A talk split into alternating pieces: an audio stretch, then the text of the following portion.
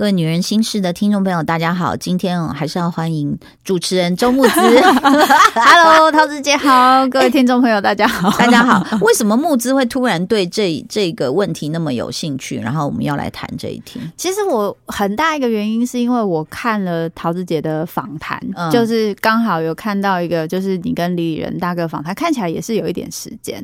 然后再加上，因为我最近是一直在做那个伴侣智商的训练，以及最近不是有。有一个就是世纪，就是大家都觉得应该会得到今年的纪录片大奖的强尼戴普，没错，安博赫德，没错没错。然后因为他们还有请心理师，他们有请他们自己各自的心理师上去对证，有没有？还 有一个那个白头发，头发也没说好，那个超强的精神超强超强的，他是安博赫德请的，然后他就是他说他根本没有替。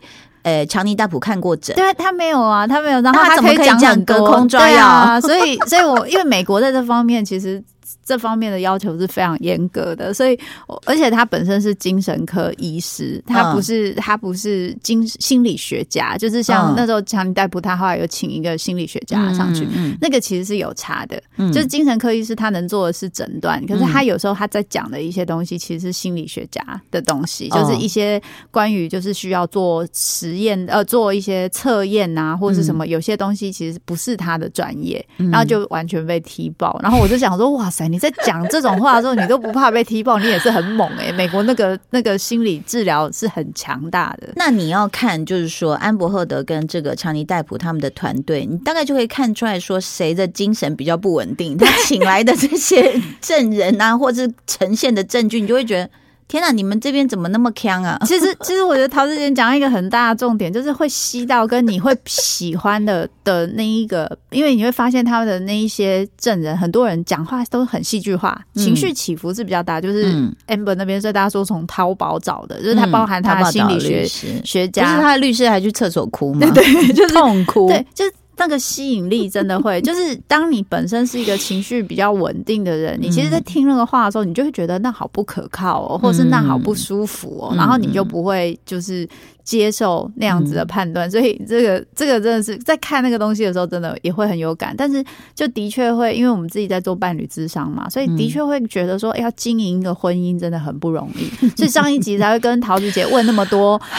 学姐的 学姐的经验，因为我我上次有一次跟吴若权大哥有一个讲座，也是讲到伴侣，然后他就问了我一个问题，说：“哎，那你结婚几年了？”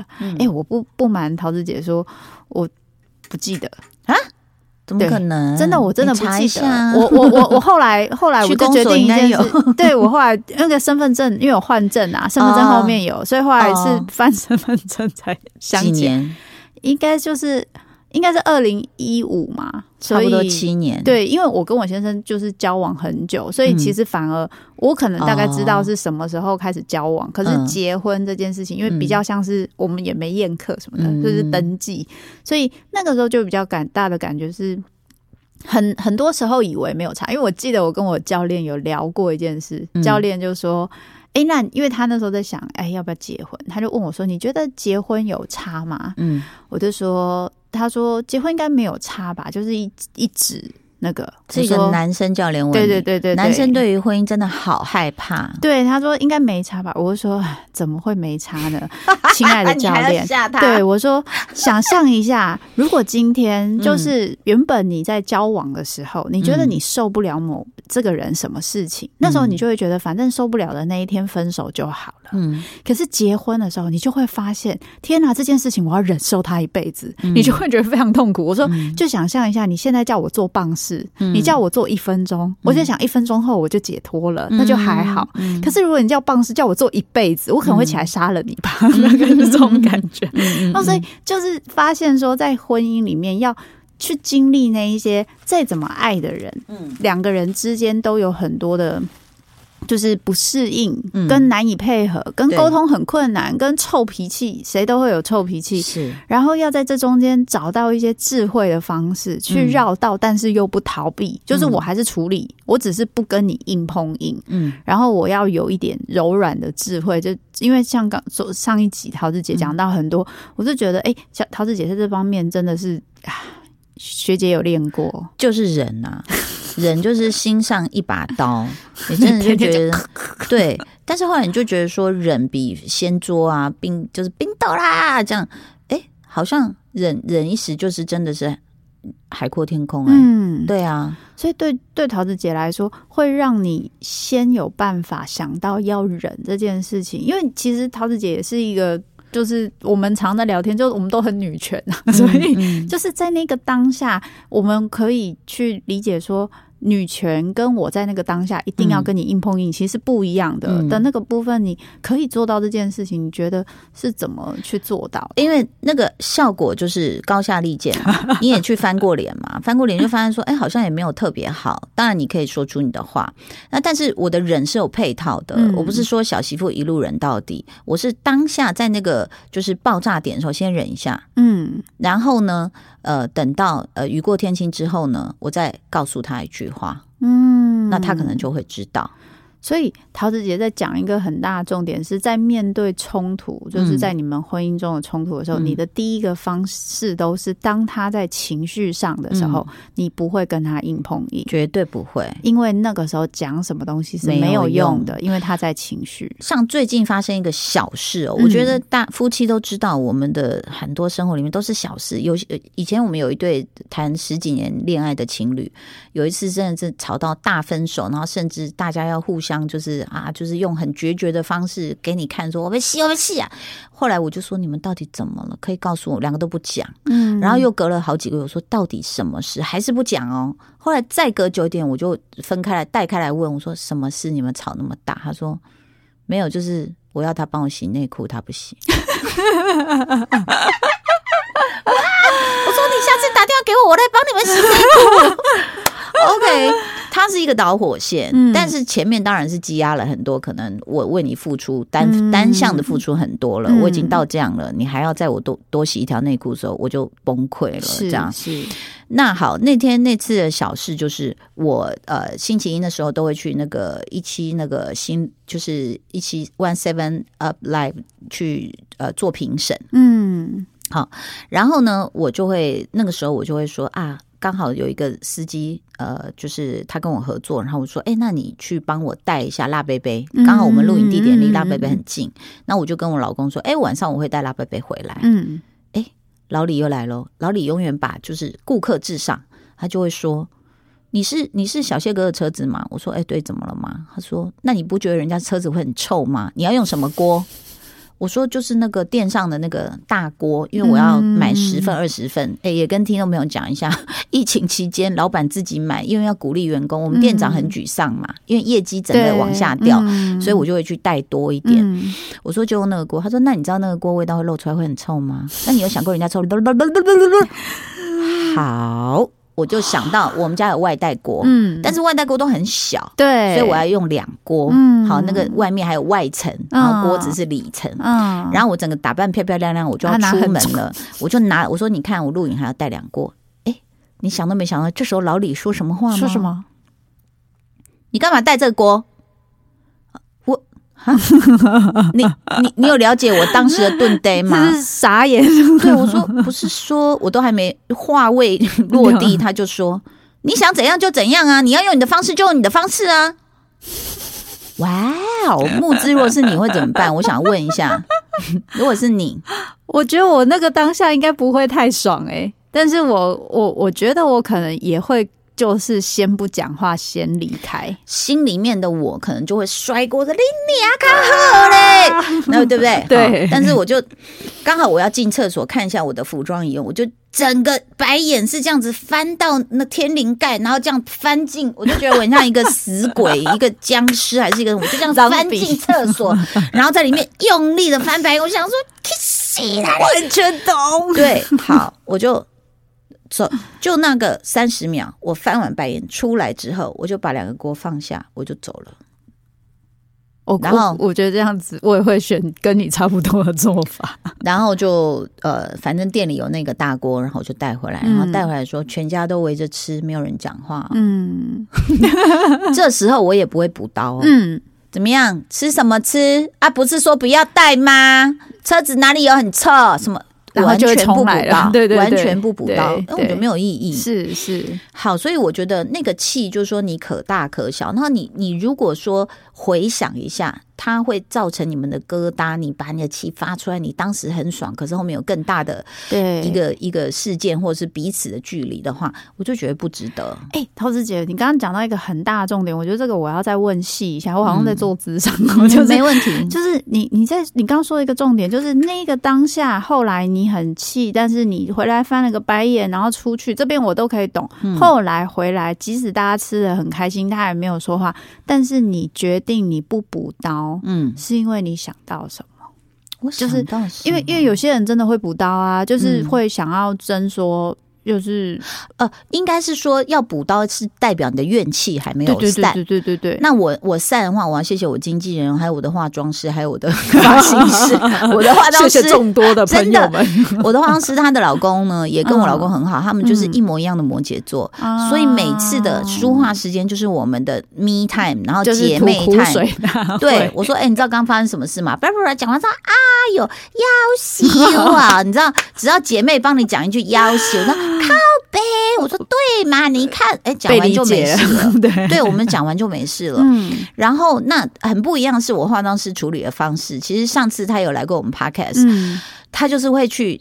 就是西线无战事，但是他会起争端的那个人，就是她老公跟我老公一样，就是臭脸，然后不讲话。那他不讲话，我就知道，哎，等一下哦，有有情绪，我可能就说你要吃木瓜吗？还是要吃芒果？我可能会这样而已。可是我的话都是这样，他他会直接就这样，怎样？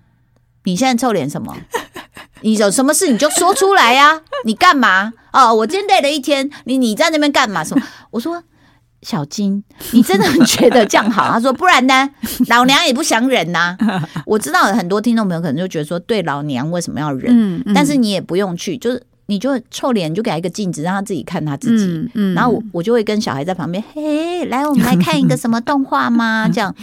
不是说置之不理，或是嘲笑他的呃这个这个自己的情绪，而是说等你情绪降下来，我再问你说你怎么了？没错没错，我觉得桃子姐刚刚在做说的东西就是一个界限，就是我跟你的情绪是有界限，你臭脸是你的事情，我不用那么快就认为你的臭脸是对我，然后你凭什么对我这样？我可以不管，就是有那种感觉，就很像是猴子，如果猴子在动物园，它吃了香蕉之后，它把香蕉皮丢在你头你身上，嗯，应该大部分人不会去跟猴子理。理论，嗯，因为大家会觉得猴子就这样嘛，嗯，所以跟我无关，嗯，但是因为跟身边的人，我们会很容易觉得说你的个性会这样，你的脾气会这样，其实好像是在针对我，或是我造成，所以我要去争个长短。嗯，可是其实很多时候到最后都会发现，就像桃子姐说的，是他脾气就是这样，嗯，他的性格就是这样，所以我不用找自己麻烦，我在那个当下让他有机会把脾气发在我身上。处理完，对对对，他要先处理啊，那。大家处理情绪的方式不一样，有些人是很快转身就过了，像我觉得我跟桃子姐就比较像这样，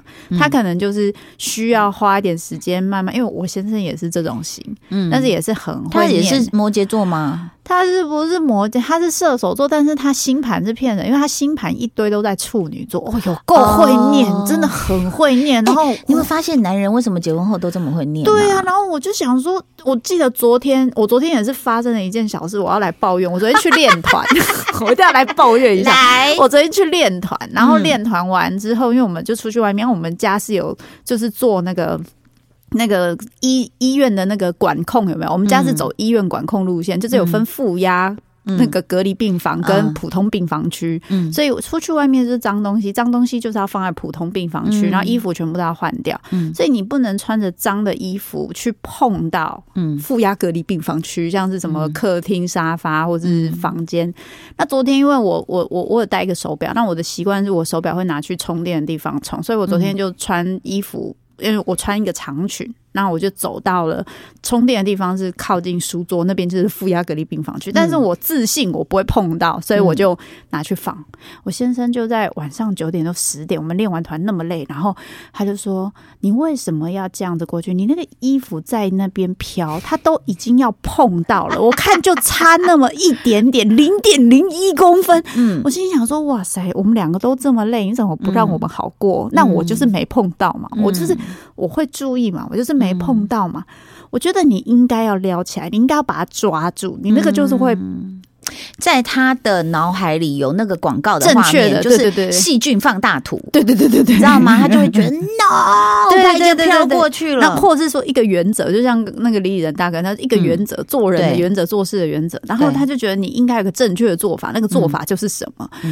然后心里想说。哦，我那时候心里真的是觉得都已经这么累了，那么晚了，洗个澡我们就要睡觉了。我也没有碰到，你不能就放过这件事情吗？然后我去放个衣服，他还在念这件事。然后我记得我那个时候就就是把衣服脱下来，就很用力的把它丢到洗衣堆里面。那因为衣服很轻，丢到他枕头那边。对我丢出，丢丢丢，然后一直回回回，跟你做沾染沾染，降到最后降到最后就我要去洗被单，我不想做这件事，所以我就很 用力的把它丢下去。但是趁他不在的时候，对，但是衣服，但是衣服，因为因为其实就是没声音嘛，所以丢了也没有什么杀伤力。那我就去洗澡，但洗澡的时候就冷静，我那时候就没回任何话，然后。洗完澡哦，就真的比较冷静一点。嗯，然后出来的时候又看到一个猫咪影片，就是朋友传一个猫咪影片给我，我就心情很好，我就说哦，我现在心情很好，因为刚刚看到很好笑的猫咪影片。嗯，好啦，下次我会注意拉一下裙子，因为我觉得他说的是没有错。我有时候的确在这种事情上，我知道他对他，我知道他很在乎这个东西，因为毕竟他在医院工作，所以我们我们在这个部分的确一直都很留意。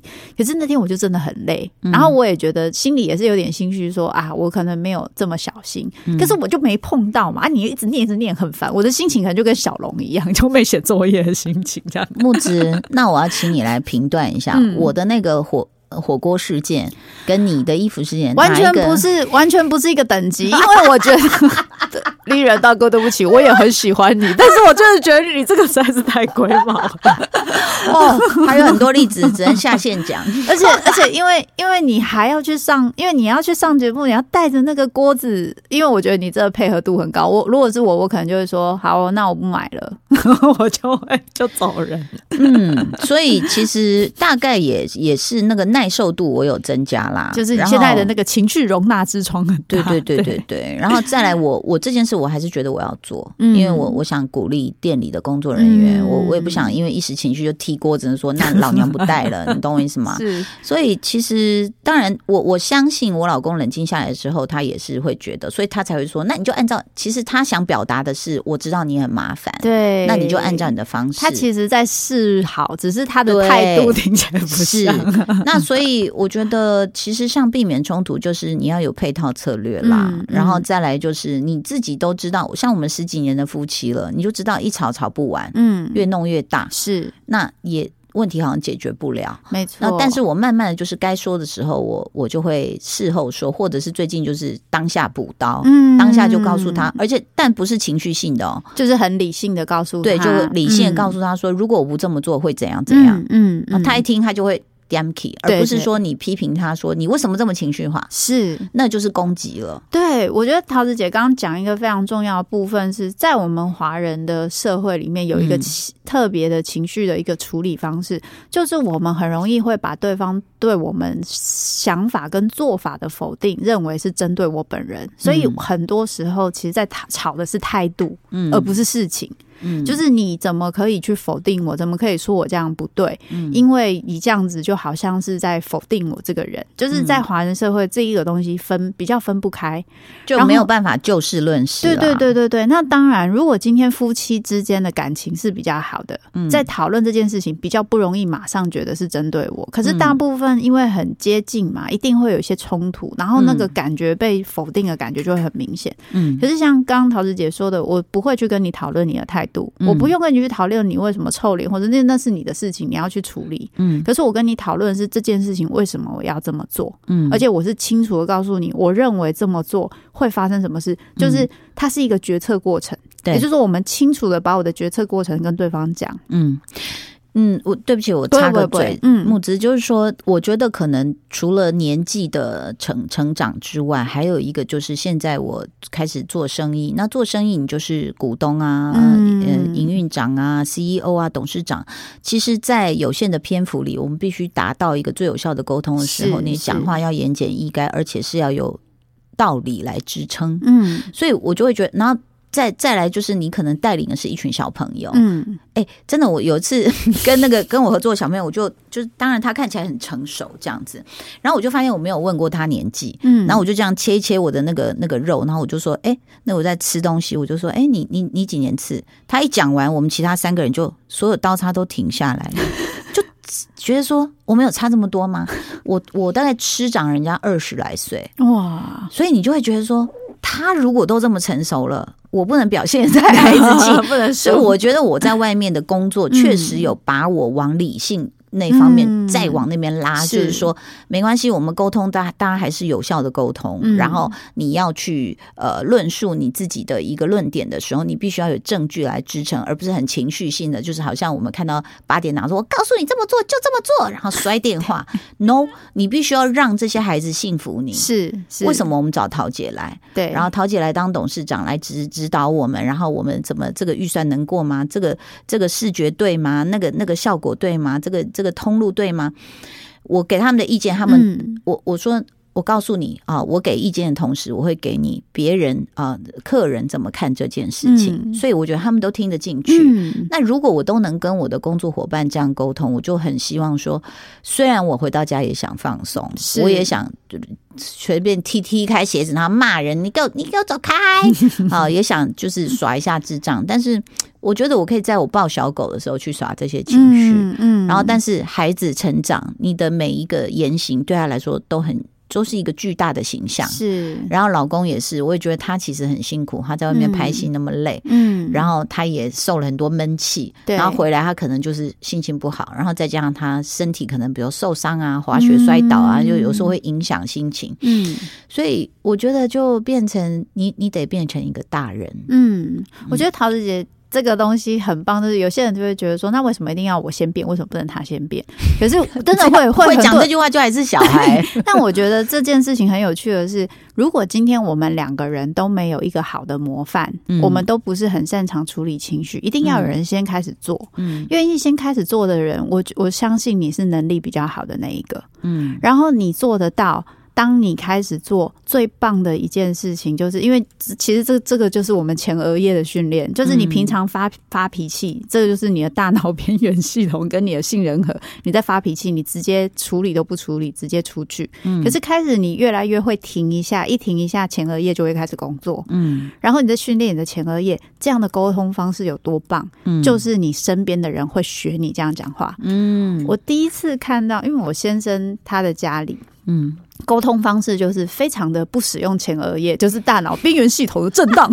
我们要说人家大吵，以后都可以用这种词。大家以前也是这样啊，对，就是很惊人。然后那种会互相那种，就是好，我们就断绝关系，然后挂电话这种。然后我我我跟我妈不是这样八点档，不要再这样演了。对对对，带坏很多大人，真的。然后我我自己就觉得哇，好可怕。可是我后来发现，我有刚跟他交往有一一段很长的时间，我们都是这样吵的。嗯。然后后来我开始念智商之后，我开始学。学着调整，然后调整了很长一段时间。因为我先生脾气也很硬，嗯，但当然我觉得跟他的创伤有关，就是他一定会一直很惯性的用那个方式，嗯。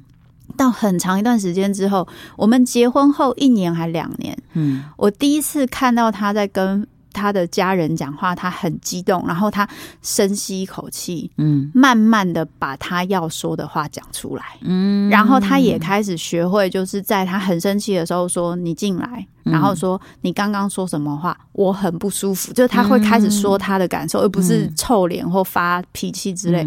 我那当下好感动哦，我就发现哦，原来我这样子说话对他是有帮助的。他有一个新的模范，学会新的讲话方式，而他也觉得这样，我跟他这样讲话他是舒服的嘛，嗯，所以他才会学，嗯。然后，所以我在猜李仁大哥在跟桃子姐这样子相处的时候，他一定也有学你的表达方式。嗯，我觉得真的互相啦，因为我也有学到他的做事方式，他真的是比较仔细。对，那但是，嗯，我觉得这就是真的。像人家说什么跳探狗、跳恰恰，不管跳什么，就是我们我们仔细想一想，我们今天的沟通有没有比昨天进步一点点？是我们真的人需要成长、长大，然后需要改变，不一样。那我们在社会上现在有这么多错误的示范，不管是政府官员、民意代表，有时候你看到他们的蛮横跋扈，或是瞬间讲出来的话，你会觉得啊，好大的官威，然后你就想说，我千万不要被那样子看到，就是觉得说，哎，你怎么都没有成长，或者是你斗退路？嗯，那我觉得，呃。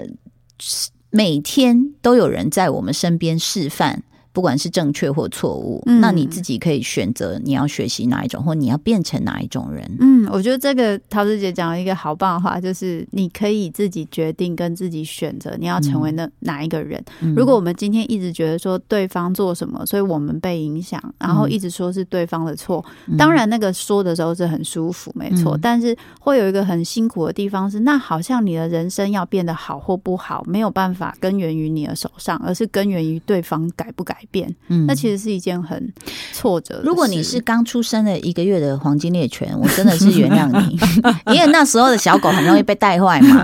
有人开始咬偷谁，我也要咬偷谁。哦，OK 啊，那如果你是那么稚嫩的话，那还情有可原。可是如果你已经是一个超过二三十岁，然后一个成年人，你还无法控制自己的情绪，然后也都不能做一个正确的沟通跟表达，我相信你的人生会倒往另外一个弯，而不是。说你想去的一个理想目标，你就讲最简单，团队里面要跟什么样的人合作？嗯，你会是被考虑的对象吗？嗯，所以那工作也影响你的人生，然后感情也是啊，是，那除非你特别帅，你金城武，你跟我发脾气，我可以两年忍受你，对对吗？但是长那个样子，那个会看腻，那个个性才是你要相处一辈子的事情。哎，我们我们好高傲，我们我们看腻金城武了，没有没有没有没有，金城武还是可以。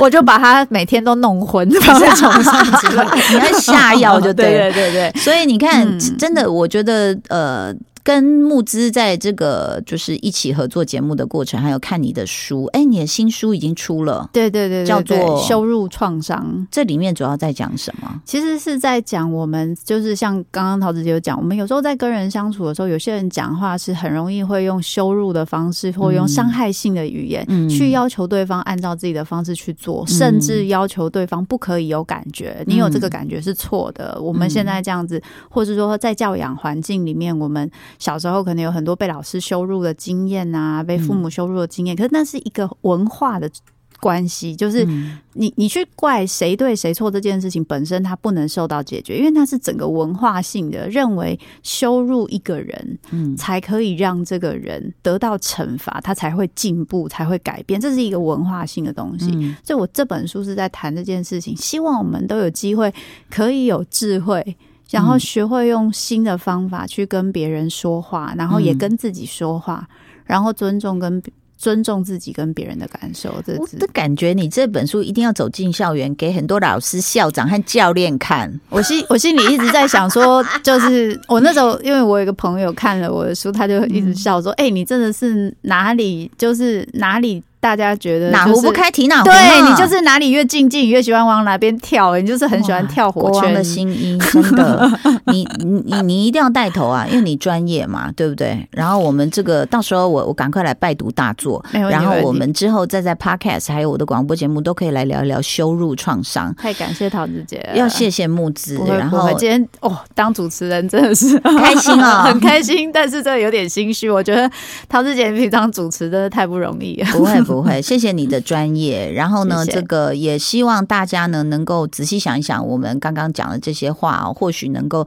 改变你的人生啦。因为真的，如果一直你的人生一直觉得鬼打墙，然后怎么你有很多的困惑，怎么那些啊负担啊，那些不愉快的这些状况一直围绕在你生活的话，我觉得先从自己做改变吧。我觉得这是一个很棒的祝福，大家。